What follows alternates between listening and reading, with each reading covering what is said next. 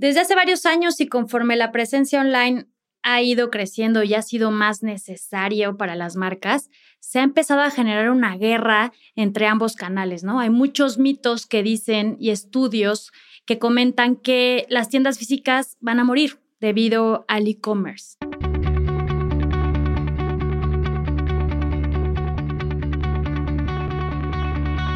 Amazing Retail es el espacio creado por Getin, la plataforma número uno en México especializada en medir la afluencia en tiendas físicas para la industria del retail. Si quieres medir y crecer tu negocio, entra a getin.mx y contáctanos. Recuerda que la información es poder. Bienvenidos a Amazing Retail. Yo soy Anabel. Y yo soy Francisco. Gracias a todos por escucharnos. Antes de comenzar, les queremos recordar que nos pueden dejar sus comentarios en cualquiera de nuestras redes sociales. Nos encuentran como getting-mx. También suscríbanse a nuestro podcast y compartan este episodio. Si conoces a alguien que tiene tiendas, este podcast será su guía. En esta ocasión queremos abordar un tema muy polémico. Las tiendas físicas contra las tiendas online. Qué fuerte. Desde hace varios años y conforme la presencia online ha ido creciendo y ha sido más necesario para las marcas, se ha empezado a generar una guerra entre ambos canales, ¿no? Hay muchos mitos que dicen y estudios que comentan que las tiendas físicas van a morir debido al e-commerce. Y creo que ahorita es una apuesta a mediano plazo y es justo lo que vamos a empezar a platicar. Y vamos a comenzar poniendo un poquito de contexto sobre este tema. ¿Qué pasa desde hace 10 años? ¿Cuál es el gran mito que empezamos a escuchar hace 10 años? Que el retail iba a desaparecer o que iba en picada. ¿Por qué? Porque el nacimiento de una nueva forma para comprar, que es el e-commerce. Y yo les pregunto, ¿ustedes creen que de verdad está desapareciendo? Sí, vemos grandes ejemplos de, de marcas y cadenas muy grandes e importantes que han desaparecido, sobre todo en Estados Unidos, como una muy grande de juguetes que seguramente a todos conocimos. Pero yo no creo que en sí haya sido el e-commerce lo que haya matado a estas marcas, sino una conjunción de varios factores que sí, el e-commerce te roba un poquito de mercado, pero también hay N cantidad de, circunstancias que también te pueden afectar para cerrar toda una cadena, ¿no? Sí, totalmente. Y ahora lleva el e-commerce a México. Todavía fue más difícil. Creo que la cultura en México de comprar en línea, el tema de sentirse seguro de comprar algo a través de una computadora hizo que fuera más difícil en nuestro país, ¿no? Y toma en cuenta que la industria del retail, que ya lo hemos platicado, es una industria muy tradicional, no está acostumbrado a un tema digital, no, no tenían idea de que tenían que empezar a generar un tema de e-commerce para que la gente empezara a comprar, como lo dijimos la vez pasada. Ellos solamente abrían tiendas pensando que el centro comercial solito iba a llevarles visitas y por resultado ventas. Y a todo esto agrégale el tema de la tarjeta de crédito. Agrégale también el tema de la penetración de Internet que hoy ya probablemente ese ya no sea un gran problema, pero cuando llegó el e-commerce, seguramente mucha gente no tenía acceso a Internet. El tema de las tarjetas de crédito actualmente sigue siendo un tema, ¿no? O sea, seguro hay cantidad importantísima de gente que no cuenta con este método de pago y eso te va limitando y va teniendo también que hacer de todas las estrategias un poquito más creativas para poder cerrar ventas por medio del e-commerce. De acuerdo contigo. Y adicional, lo, comentabas, en Estados Unidos fue más fácil la adopción del e-commerce, que de hecho surgieron muchas marcas que ya no necesitaron tener tiendas físicas. Pero cuando estas marcas empezaron en México, en donde quisieron ser totalmente online, se toparon que era necesario tener tiendas físicas, lo cual rompió paradigmas porque era como, ¿por qué en México no logramos tener el mismo éxito? ¿Por qué tuve que tener una tienda física? Yo creo que también influye muchísimo la experiencia. Al mexicano le gusta ir a la tienda, sentir el producto, ver el producto, sentir que te platican, que te lo vendan literal. O sea, al final somos mucho de experiencia todavía y eso creo que es lo que ha orillado estas marcas que comentas a que tengan que abrir más que showrooms, tiendas, tiendas. Y hay por ahí una, una estadística que no me, deja, no me gustaría dejar a, a un lado, que es que para el final del año 2020 el e-commerce va a representar el 16% del total de ventas en el retail, lo cual si lo ves en perspectiva, pues no es tanto. Es casi nada. Donde ya empieza a sonar algo atractivo es en cantidad de dinero que son 4.2 billones de dólares. Pero igual creo que está todavía muy lejos el, el tema de e-commerce para ser una gran amenaza para la industria del retail. Yo creo que estamos viviendo tres grandes momentos, ¿no? El primero fue el surgimiento de centros comerciales, de ahí nació el e-commerce. Y el tercero es esta reinvención, ¿no? A partir de este, del COVID, de la pandemia, en términos de un mix entre el tema online y el tema físico. Sí, el tema del COVID creo que es un, un disruptivo del momento en donde todos tienen que ser mucho más creativos para ponerse a vender. Muchos tuvieron que implementar el e-commerce, no estaban preparados. Muchos seguramente hoy, durante la contingencia o post contingencia, en cuanto a la cuarentena, hicieron su primer compra en línea, que eso nunca, había, nunca lo habían realizado.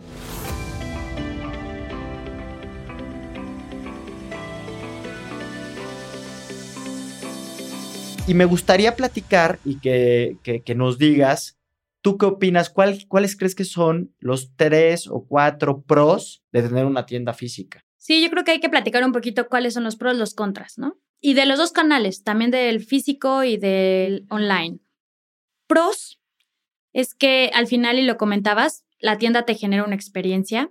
También el tener contacto humano, el tener un vendedor, hace más fácil que sea, pueda cerrar una venta puedes aplicar estrategias en donde la gente que te visite logres que se lleve más productos en tu compra. Y como que los clientes empiezan a entender los valores de la marca. Muchas veces la tienda te habla mucho de cómo es la marca y qué, le gusta transmitirte. Y si hablamos de los contras, yo pondría tres principales. La venta depende 100% del factor humano. Tu vendedor hace que tu tienda sea buena o mala en cuanto a venta, 100%. El segundo es que el comprador tiene que invertir tiempo en desplazarse. Hay que ir a un lugar. Y en ciudades tan complicadas como en la que vivimos, eso sí puede llegar a ser un factor. Que la gente diga, no, mejor voy mañana, hay mucho tráfico, está inundado, es hora pico, no quiero salir. Hay tantos factores que también pueden influir. Y el último, que no es menos importante, es el tema de desabasto en las tiendas. O sea, que tienes que estar resurtiendo, te tienes que preocupar porque si una persona entra a tu tienda, no puedes negar un producto por falta de tallas, por ejemplo. Entonces, creo que esos tres factores yo los pondría como contras. Y un poquito de los pros, los pros de la tienda en línea. Yo creo que el primero es que la venta está a un par de clics. Lo puedes hacer desde cualquier lugar, desde cualquier dispositivo. Eh, implica menos tiempo, no tienes que trasladarte. Para la marca, los costos operativos pues, son casi nulos lo hace más eficiente. Y al final te puedes apoyar de las redes sociales, de tratar de entender cómo llegar a esos clientes que sabes que te van a comprar. Y hablando de los contras de las tiendas online, pues aquí es al revés, o sea, le estás dejando el 100% de la venta al que está comprando, así entendió tu producto, si entendió la página, si entendió dónde picarle para ver los colores que tenías, entonces, se lo estás dejando 100% a él. No hay una interacción. Otro factor que puede fallar o que puede jugar en tu contra es que la tecnología pues, a veces falla. O sea, la conexión a Internet se puede caer y se cae la venta. No pasó el método de pago. No entendí cómo darle refresh. O sea, hay, hay factores tecnológicos que te pueden jugar una mala pasada. También la experiencia de compra es limitada y si hablamos que en México de lo más importante o lo que más nos importa aquí es la experiencia que vivimos en las tiendas, prácticamente, no me atrevería a decir que es nula, pero es muy limitada. ¿Por qué? Porque puedes tener un super e-commerce muy práctico y todo, pero igual no hay, aunque ya hay chats y hay, intentan cada vez más, creo que nunca se va a poder sustituir el face to face. Y los tiempos de entrega también, ¿no? Es otro. Sí, claro. O sea, que tú prometes que te lleguen dos días y si por algo la paquetería te juega mal o lo que sea, pues tú ya quedaste mal como marca, aunque ni siquiera depende de ti.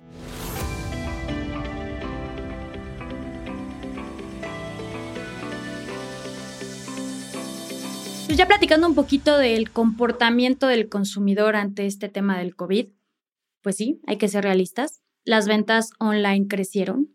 Estoy segura que por esta pandemia mucha gente que, bueno, yo creo que hubo personas que nunca habían tocado o comprado en línea, fue su primera vez. Y a partir de que lo hacen una vez, si la marca lo hace de una forma sencilla, atractiva, van a seguir y se van a ir por ese canal y van a entender que hay otra forma de comprar. Tal cual. Y creo que aquí empezamos a hablar justamente de las estrategias de omnicanalidad. que es cuando ya tienes más de un canal de venta.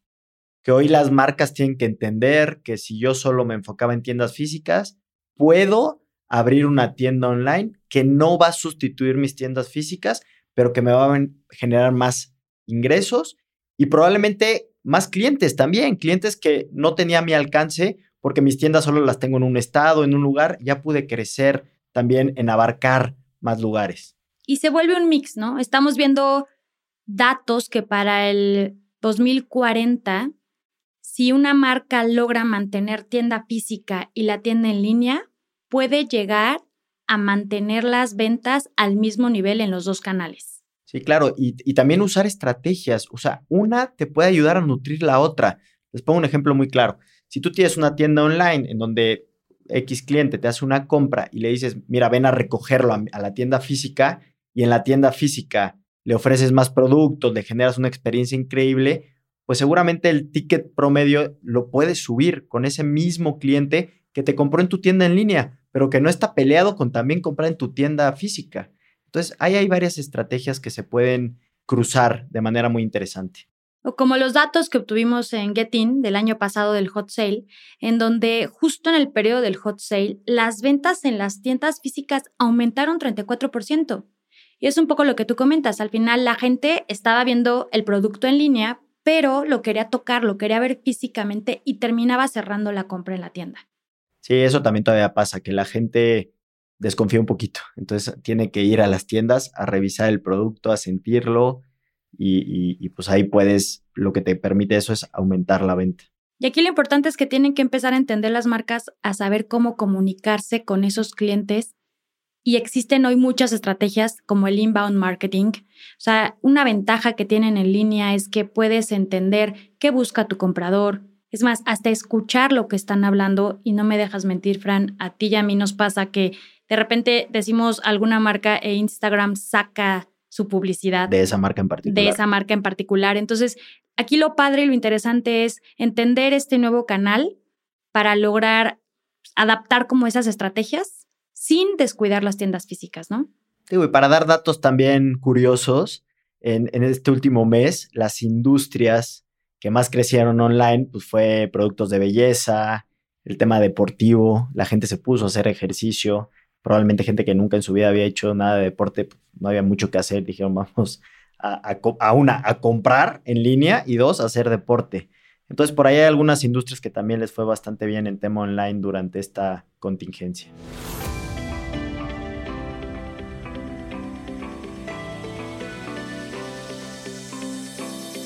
Y ya para cerrar este episodio, a mí me gustaría concluir que pues tienen que adaptarse, tienen que tener un canal digital y tienen que coexistir la tienda física con este canal digital.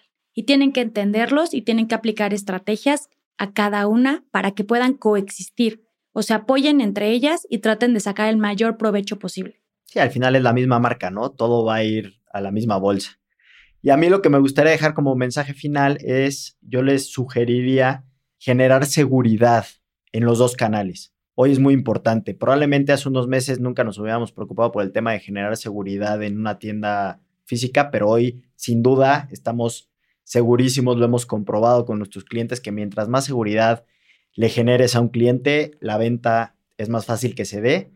Y lo mismo por el otro lado en, en, online. ¿Por qué? Porque seguridad de que te va a llegar lo que estás viendo, de que no es un fraude, de que no me vas a mandar algo mucho más chiquito que lo que vi, etcétera. Entonces creo que si en los dos generas esa seguridad, tu porcentaje de éxito sin duda va a aumentar.